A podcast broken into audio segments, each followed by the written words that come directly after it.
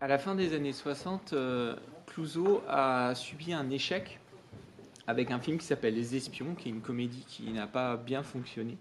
Et euh, il est temps pour lui de se remettre un petit peu en selle. Il a 53 ans et euh, il s'estime un peu à la moitié de sa carrière.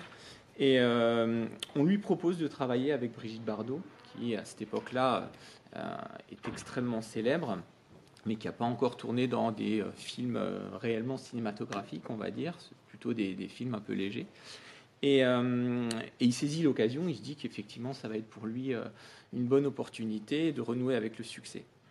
Il réfléchit à un moment concernant les sujets qu'il va pouvoir travailler avec elle, et il se remémore un, travail qu'il a, fait quelques années auparavant par rapport au milieu judiciaire. Il est allé couvrir des procès, notamment pour François, et euh, il connaît bien ce milieu. Il a des amis qui sont avocats. Il connaît ce, principe de la comédie qui est jouée euh, en journée et puis de la complicité qu'il retrouve euh, le soir même. Et il a toujours voulu travailler sur cette question.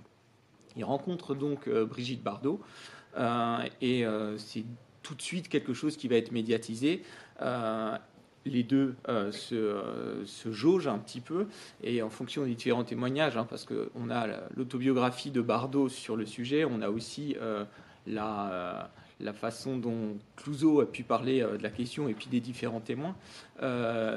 Brigitte Bardot, elle, elle explique qu'il a directement essayé de coucher avec elle, et qu'elle a pu repousser ses avances, et qu'au bout d'un moment, il a accepté un petit peu de de fonctionner dans une vraie logique de travail et qu'un vrai respect a commencé à se mettre en place, mais chacun est assez lucide sur euh, le rôle qu'occupe l'autre.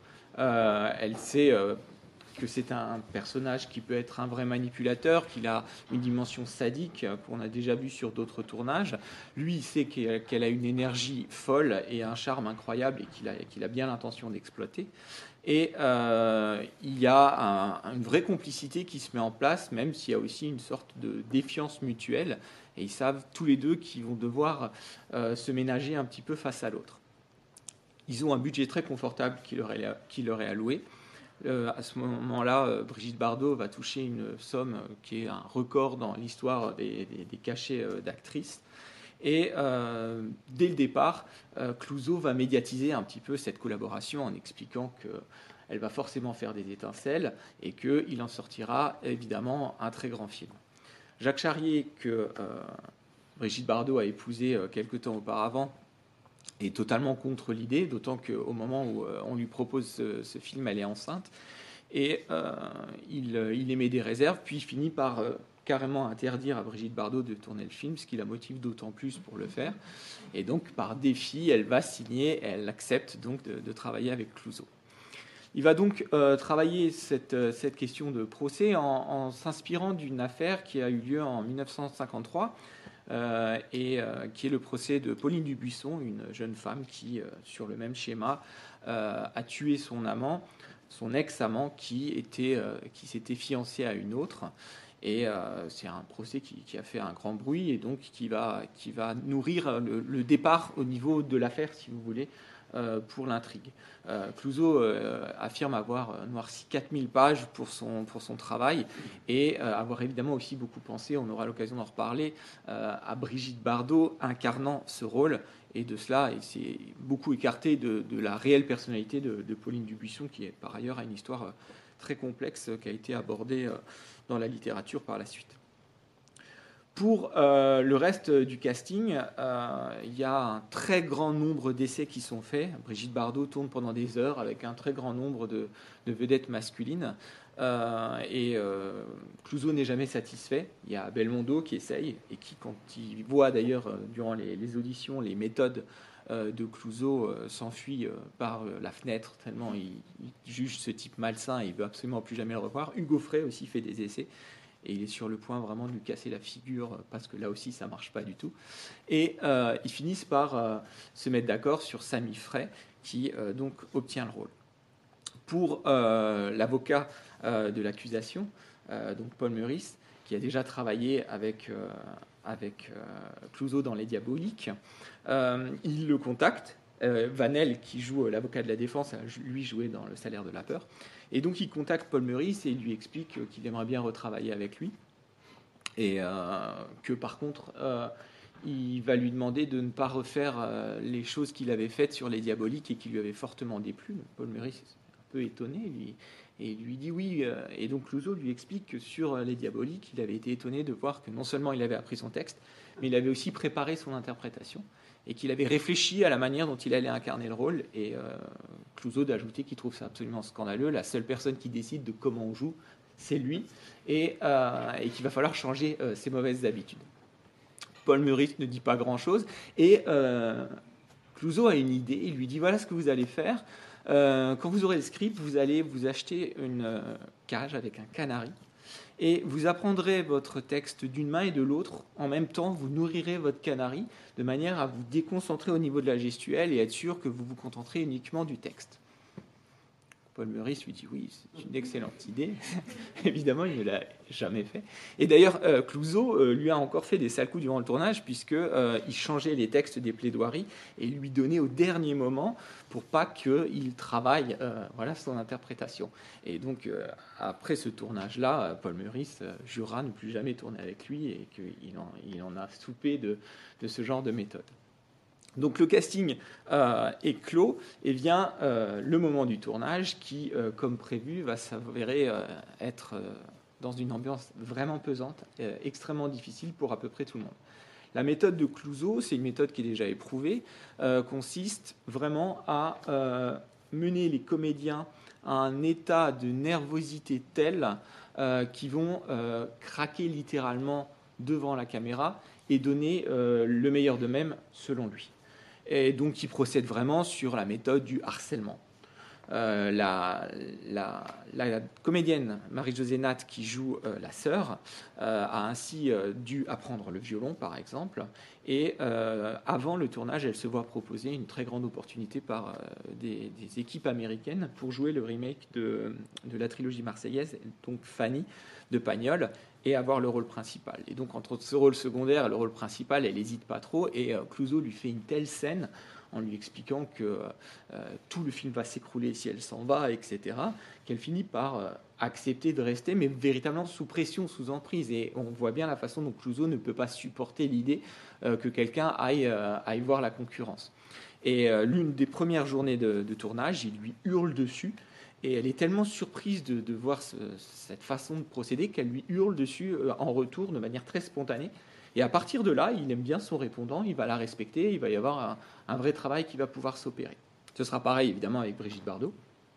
Et donc là, un nombre incalculable d'histoires sur ce qui s'est passé, euh, qui diffèrent un petit peu en fonction euh, des, témoins. mais Brigitte Bardot explique clairement qu'il il faisait un nombre très important de, prix, de prise, pardon, euh, et qu'il allait aussi euh, souvent discuter avec elle longuement pour essayer d'aller chercher des failles, des souffrances, des éléments qu'elle pourrait vraiment retranscrire devant la caméra. Euh, il y a une scène qui est connue durant laquelle elle est censée pleurer et, elle n'y arrive pas. il essaye et elle se retrouve dans un long silence à un moment où et un, un technicien tous derrière une caméra et ça lui fait vraiment prendre conscience de, de toutes ses coulisses, etc. Et elle éclate d'un rire nerveux que ne supporte pas Clouseau et qui vient sur le plateau et qui la gifle. Et elle le gifle en retour. Et donc, il lui écrase le pied, qu'elle est pieds nus à ce moment-là. Et là, elle se tord de douleur et elle commence à pleurer. Et il dit aux caméras Allez-y, il faut y aller. Et, euh, et bon, là, elle se laisse pas faire. Elle va, elle va dans sa loge et euh, ils, se seront une autre méthode. Et il finira notamment à travers des longs discours aussi, des longs échanges, à la faire pleurer. Et elle aurait dit à la fin d'une prise à Clouseau, quand il est ravi d'avoir ses larmes, tu es allé les chercher très loin, celles-là. Donc il y a aussi cet aspect un peu euh, psychiatre, manipulateur pour obtenir euh, ce qu'il veut. La scène où euh, elle fait sa première tentative de suicide, donc chez ses parents, où elle a avalé donc des, médicaments, est une scène qui ne convainc pas Clouseau dans les premières, les premières prises. Et euh, il euh, propose à, à, Bardot, qui se plaint d'avoir un mal de tête, euh, deux cachets d'aspirine qui sont en réalité des puissants somnifères. Et donc la prise qu'on voit, qui est très réaliste, elle est en réalité complètement dans le gaz à cause des somnifères et elle, dort après pendant deux jours d'ailleurs. Elle a vraiment beaucoup de mal à, émerger. Et donc elle sera suivie par deux médecins pendant tout le reste du, tournage pour quand même vérifier que ça se passe dans des méthodes à peu près légales, on va dire. Donc la, coopération, elle est évidemment, elle est électrique, et il faut ajouter à cela tous les problèmes que subit à ce moment-là Brigitte Bardot, qui elle a une méthode d'immersion dans, dans, le rôle un peu original aussi, puisqu'elle entame une liaison avec Sami Frey, son partenaire à l'écran, ce qui, euh, dit-elle, hein, même dans ses mémoires, va lui permettre d'être complètement euh, spontanée et euh, donner tout ce qu'il faut à l'écran. Évidemment, euh, Jacques Charrier euh, existe encore. Euh, il est interdit de plateau. évidemment, Clouseau s'est bien rendu compte que ce n'était pas une bonne idée de, lui montrer la manière dont il allait traiter son épouse.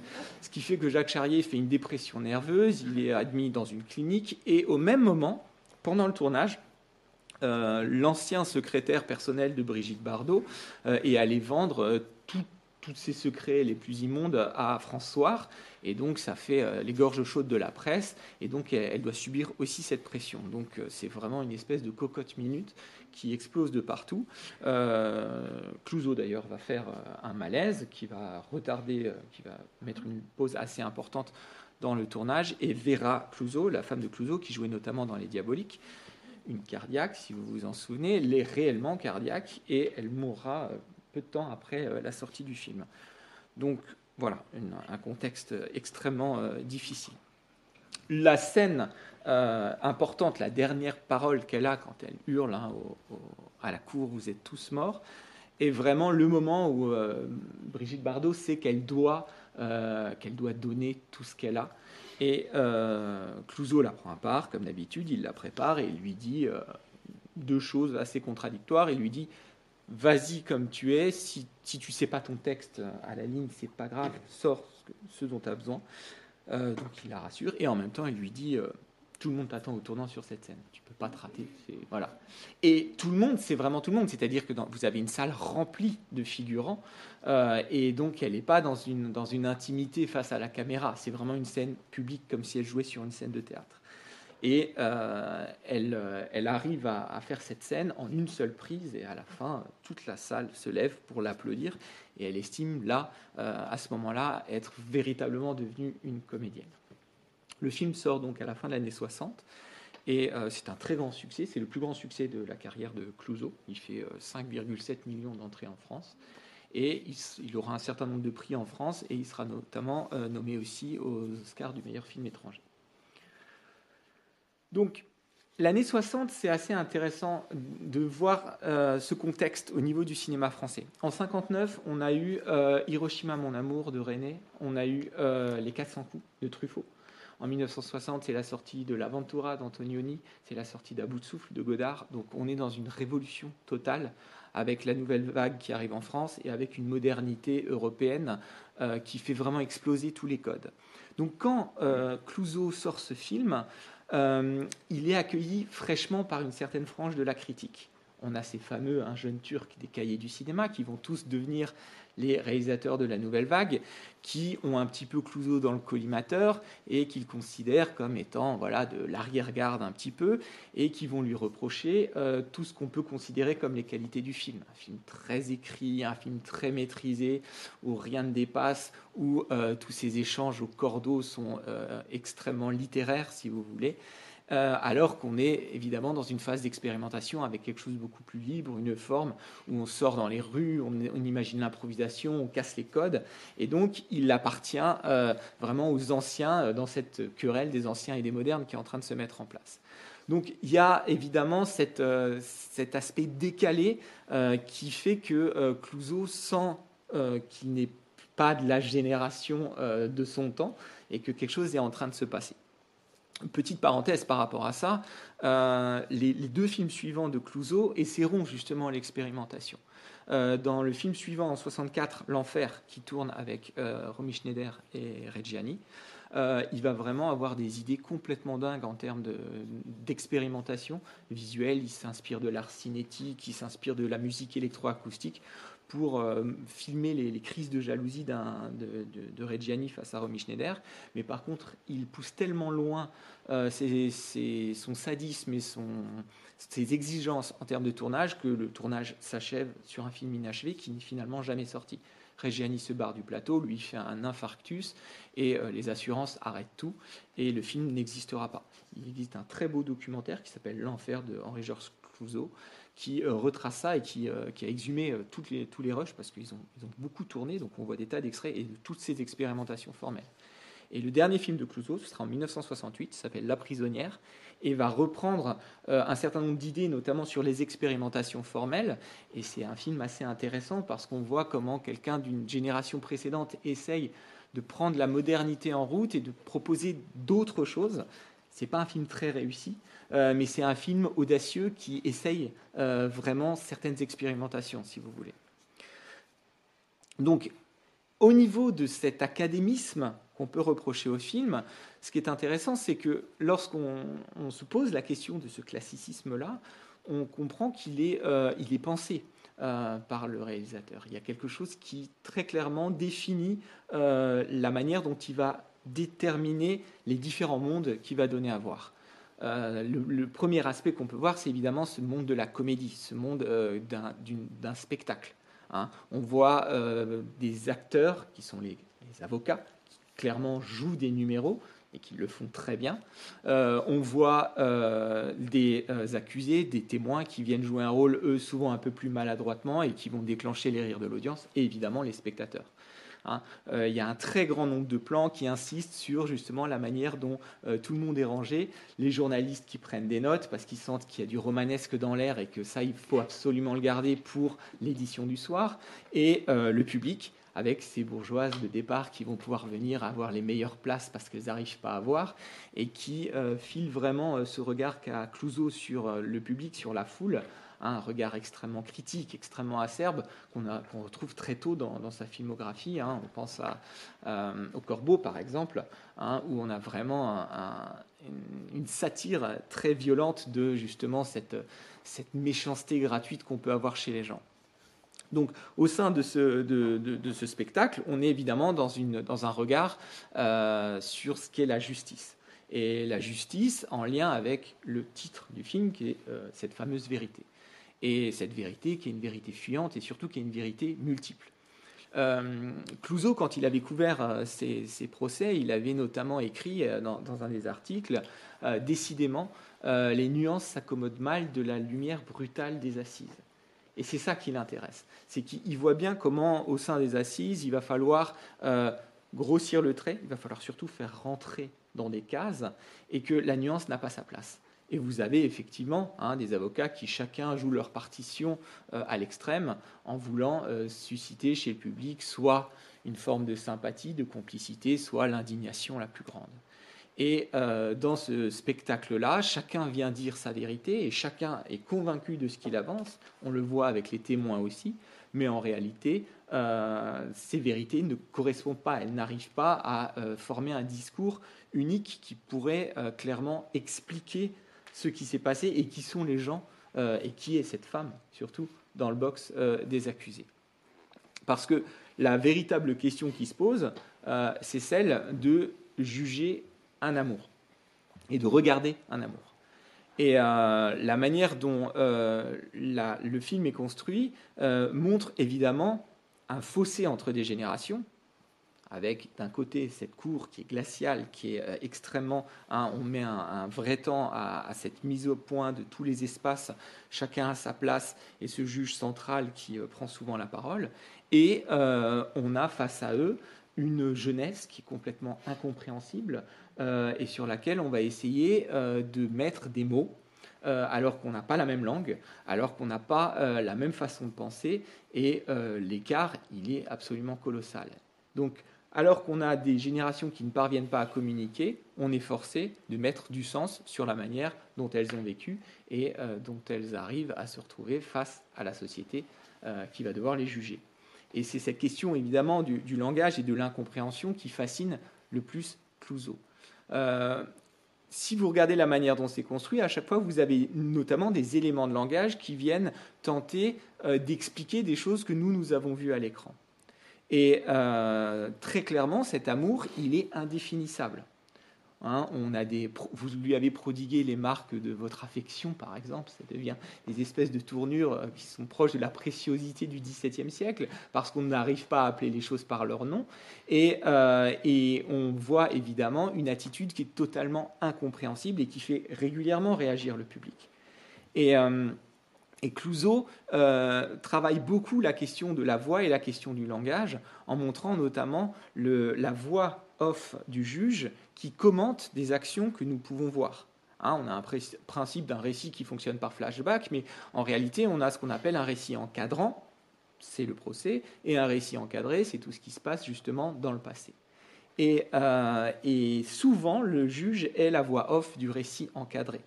Et il donne évidemment un regard complètement différent de ce que nous, nous pouvons voir dans ce récit encadré. Et cette façon d'essayer de lire quelque chose, de l'expliquer, de lui donner du sens, de le faire rentrer dans une case officielle, sociale, qui sera publiée par la presse, qui sera écrite par la sténo. C'est quelque chose qui renvoie à une œuvre majeure, qui est L'étranger de Camus, qui est sorti une vingtaine d'années auparavant, en 1942, et qui fonctionne exactement de la même façon. Toute la première partie de L'étranger, on serait dans ce récit-là, on voit comment meurt Sauvy, d'une manière un peu étrange, et toute la deuxième partie, le procès, c'est la société qui essaye de mettre du sens sur quelque chose qui échappe, qui est de l'ordre de l'absurde. Et on a exactement la même structure ici. Et euh, pour ce qui est de cet écart générationnel, euh, je vous renvoie à un film qui est sorti cette année de Stéphane Desmoustiers qui s'appelle la, fille au bracelet euh, et qui exploite exactement la même idée de façon contemporaine. Une jeune lycéenne est accusée du meurtre d'une camarade et toutes les dépositions euh, mettent euh, les parents face à une jeunesse actuelle qui ne comprennent absolument pas, qui vit à l'ère des réseaux sociaux, qui euh, filme tout, y compris leurs ébats sexuels, etc. Et on voit des parents complètement démunis, déconcertés, et une jeune fille qui explique sa vie. Qui explique sa sexualité, alors que voilà, elle l'aurait jamais fait si elle se retrouvait pas dans un pareil cas. Et cet écart et cette impossibilité qu'on a à mettre des mots sur quelque chose qui nous échappe. Euh, et, le film euh, de, la vérité multiplie justement ces différentes vérités. Euh, et il est impossible de réellement aboutir à une vérité. L'amour de, de, Dominique peut être une entreprise froide, méthodique, pour effectivement détruire la sœur qu'elle a toujours détestée. L'amour de Gilbert peut être effectivement simplement un désir. Euh, parce que si on regarde, Gilbert est fasciné par, euh, cette fille, exactement comme le public de l'audience est fasciné par elle. Il lui dit au départ, vous êtes un cas. Et, euh, et elle a quelque chose, évidemment, d'hors norme. Et c'est ça qui fait le spectacle de, des assises, et c'est ça qui fait aussi le spectacle pour Gilbert, qui va un peu s'encanailler avec cette jeune fille, et qui, évidemment, n'a pas d'idée d'aller plus loin et justement de la faire rentrer plus tard dans un cadre officiel. Pour ça, sa sœur fait parfaitement l'affaire. Et, euh, et, cet élément-là fait qu'on se retrouve avec une passion qui est une passion impossible à circonscrire. Et les deux jouent. Hein. La, manière euh, dont, elle joue au départ, dans une espèce de marivaudage qui, aurait été très modernisé, puisque là, hein, on se permet de coucher à peu près avec tout le monde, euh, est un jeu au départ, et elle se retrouve sous l'emprise de la passion, et lui, c'est la même chose.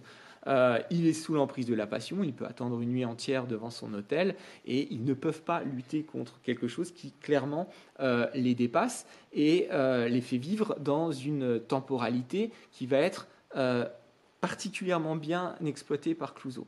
Parce que dans ces, allées-venues entre le récit encadrant et le récit encadré, on a un travail sur le temps qui crée une dynamique extrêmement intéressante. Dans le récit encadré, c'est le récit passionnel, on vit au jour le jour. On n'a pas de conscience de l'avenir, on ne sait pas ce qui se passe et on vit en fonction justement de la passion. Elle dit à un moment, hein, je ne prévois pas, je ne sais pas où on va. Et euh, ces allées-venues, ce chaos, justement, c'est celui d'un temps qui est un temps dans lequel on ne réfléchit pas, on vit et on subit. Et c'est une des définitions de la liberté euh, qui est d'ailleurs proposée euh, à ce moment-là. C'est pas innocent d'ailleurs que ce soit la musique qui les réunisse comme ça. Puisque la cour a du mal à mettre des mots, puisqu'il n'y a pas de vérité, c'est intéressant que Clouseau ait insisté sur cette dimension de la musique, parce que justement, on est ici dans un art non figuratif, qui ne va pas passer par justement la formulation des mots pour créer des émotions. Et le moment où peut-être elle est le plus émue, c'est celui où elle le voit diriger cet orchestre. Et il y a quelque chose de très beau qui se joue et qui renverra à l'image suivante où elle le voit sur différents téléviseurs et, ça accroît évidemment sa séparation de, de, cet homme. Mais la musique persiste et c'est ce qui fait le lien et qui montre aussi une des, une des désinences, si vous voulez, de cette passion-là et qui est euh, extrêmement euh, euh, difficile à, à, déterminer. Et le temps de la cour va être complètement différent. Et c'est le temps avec un véritable pouvoir, puisqu'on est dans un regard a posteriori qui permet de redéfinir les choses et, croit-on, parce que c'est aussi une forme d'illusion, de les voir avec clairvoyance et avec recul. La cour, elle fige le temps, elle revient sur euh, les événements, elle les dissèque, euh, elle les fait aussi euh, se superposer, puisqu'on demande à plusieurs personnes d'avoir leur propre version de ce qui s'est passé à un moment particulier. Et, ça, donne évidemment la possibilité de, de créer un récit dans lequel tout serait soi-disant explicable. C'est évidemment quelque chose de totalement jubilatoire pour Clouseau. Clouseau, avec ce désir de contrôle, trouve extraordinairement euh, enthousiasmant d'aller voir comment on dissèque un récit. Il filme la passion, nous la vivons, il filme la manière dont on regarde la passion, et lui, il filme encore en ça, dans un troisième niveau, la façon dont on essaye de figer ces moments-là, sans y arriver, sans y parvenir. Et, euh, on aboutit justement à euh, un personnage qui est le personnage de Dominique, qui va, elle, traverser ces différentes strates. Dans les premières scènes de, euh, de, sa, de sa déposition, mais même de la manière dont elle se comporte, c'est une jeune fille boudeuse, rebelle, qui va donner, qui va faire un petit peu la leçon euh, à ce public bourgeois, etc. Et progressivement, ce qui va se passer, c'est qu'elle est quand même elle dans une position de petite écolière qui a fait des bêtises. Elle se rend compte des fois qu'elle dit des choses qu'elle n'aurait pas dû, etc. Mais progressivement, la véritable passion, la sincérité, la vérité, en l'occurrence, de l'amour qu'elle a pu vivre, va éclore dans la cour, dans le prétoire. Et euh, c'est ce trajet-là aussi que filme clairement Clouseau, pour euh, qu'ensuite le cri qu'elle pousse soit un le vous êtes tous morts, soit son verdict à elle sur le système qui essaye de la comprendre. Et même si elle est dans l'illusion, même si évidemment euh, son histoire d'amour est une histoire d'amour passionnel dans laquelle il y a beaucoup d'erreurs, il y a beaucoup d'aveuglement, elle arrive tout de même à faire émerger cette, euh, cette pure émotion de femme tragique au sein d'un endroit où même la tragédie est jouée des comédiens, à savoir les deux avocats, qui sont absolument excellents et qu'on prend beaucoup de plaisir aussi, nous, en tant que spectateurs, à voir et qui permet d'équilibrer aussi les registres et de créer un effet euh, comique aussi de, haute volée.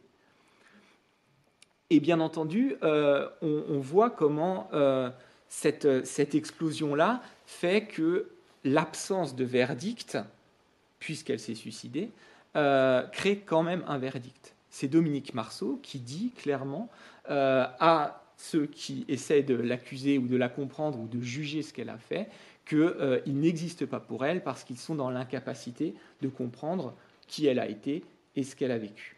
Mais là derrière, il y a aussi évidemment Clouseau qui filme Brigitte Bardot. Et très clairement, hein, on l'a déjà dit tout à l'heure, lorsqu'il fait ce film, il s'interroge sur le cas Brigitte Bardot. Et les correspondances sont évidemment multiples. Hein. Brigitte Bardot représente une nouvelle génération, elle représente la libération sexuelle, il y a une liberté de ton, il y a un fossé entre ce qu'elle représente et ce que peut penser hein, la société un peu sclérosée et bien pensante de l'époque. Et euh, le tribunal de Brigitte Bardot, il existe en permanence, c'est le tribunal médiatique. Elle est sous le feu des projecteurs, elle ne peut rien faire sans que ce soit là aussi disséqué, projeté, euh, euh, publié, etc. Et donc il y a une véritable réflexion aussi sur qui est cette, euh, cette bête de scène, cette, cet être qui fascine tout le monde et qui est évidemment aussi un cas. Et euh, la façon dont il exploite les émotions réelles de Brigitte Bardot va concourir à la qualité du film et à la qualité de l'interprétation. Hein, le film est très bien reçu parce que tout le monde reconnaît aussi que Brigitte Bardot elle crève l'écran. Euh, et il y a une forme, on pourrait dire, un petit peu de cynisme qui rejoint finalement le cynisme assez pessimiste de la, fin du film. Cette fin de film, elle est volontairement anti-lyrique, elle est assez choquante de ce point de vue-là, où on voit justement des avocats qui disent bon bah la semaine prochaine on recommence, puis cette fois on inverse les rôles, la comédie reprend et euh, les, gigantesques mâchoires hein, du système judiciaire sont prêts à broyer les prochains candidats. Donc ce regard-là, euh, il, est, euh, il, est, volontairement choquant. mais on peut se poser la question aussi de la manière dont justement Clouseau dévore aussi hein, ses comédiens pour obtenir de quelque chose qui va être parfaitement convaincant à l'écran.